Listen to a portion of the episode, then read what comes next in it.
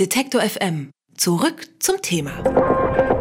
Baden wie Kleopatra, vielleicht nicht unbedingt in Milch, Honig oder Öl, denn das wird ein bisschen teuer.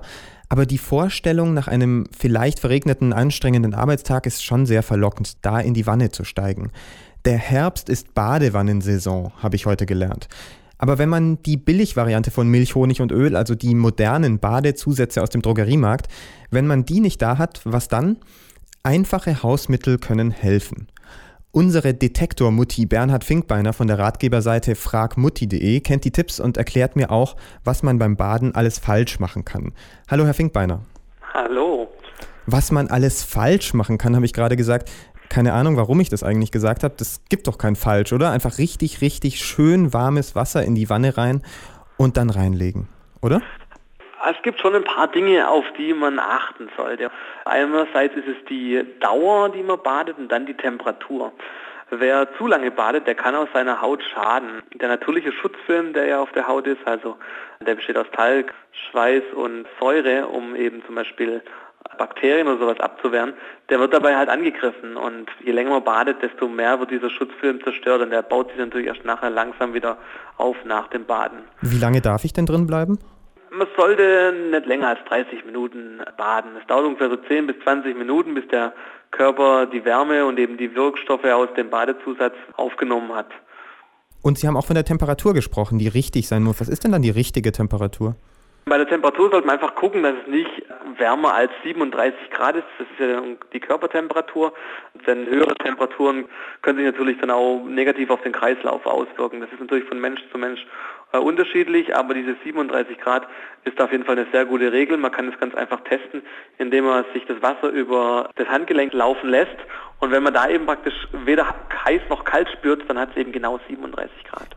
Okay, super. Wir wissen, wie warm es sein darf, wie lange wir drin bleiben dürfen. Jetzt soll es natürlich auch noch gut riechen und sich gut anfühlen. Und ich habe gesagt, diesen Badezusatz, hm, wenn ich jetzt vergessen habe, den in der Drogerie zu kaufen, dann kann ich den auch selbst herstellen. Wie mache ich denn das? Genau, man kann Badezusatz selber herstellen, zum Beispiel aus Orangen und Sahne. Da haben wir auf Fragmutti ein nettes Rezept sozusagen. Wir erklären auch auf unserer Internetseite, wie man Badekugeln selber herstellen kann. Da kann man dann mit Hausmittelchen sich schöne Badezusätze basteln, die dann, wo man dann genau weiß auch, was drin ist. Okay, und man kann sich wahrscheinlich auch das personalisieren und sagen, ah, ich finde Apfel irgendwie angenehmer. Geht sowas auch? Genau, das funktioniert natürlich auch. Was hilft denn bei trockener Haut oder bei Neurodermitis? Weil ich meine, es geht ja nicht nur um den Geruch, sondern vielleicht kann man auch seiner Haut was Gutes tun.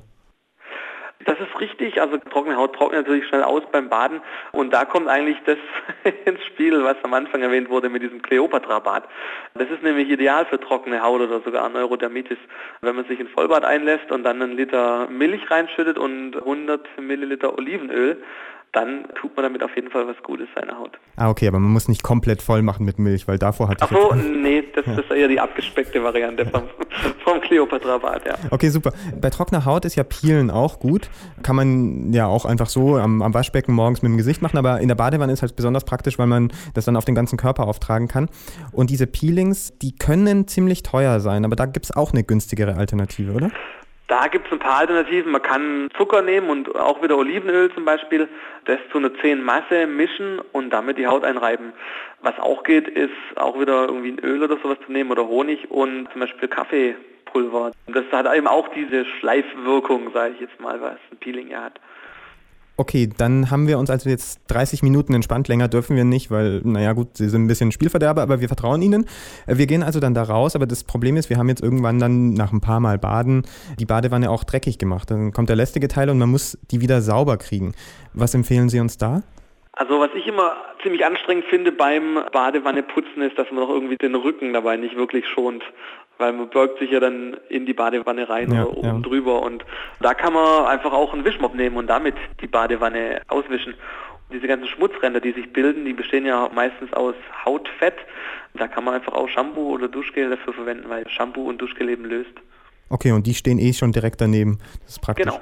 Die Badewannensaison ist eröffnet. Was man da alles falsch machen kann und wie man sich aus einfachen Hausmitteln einen Badezusatz herstellen kann, das hat mir Bernhard Finkbeiner von der Ratgeberseite fragmutti.de erklärt. Ich gehe mal auf die Website, schaue nach und dann habe ich heute Abend eine Badekugel. Vielen Dank, Herr Finkbeiner. Na, wünsche viel Spaß dabei. Alle Beiträge, Reportagen und Interviews können Sie jederzeit nachhören im Netz auf detektor.fm.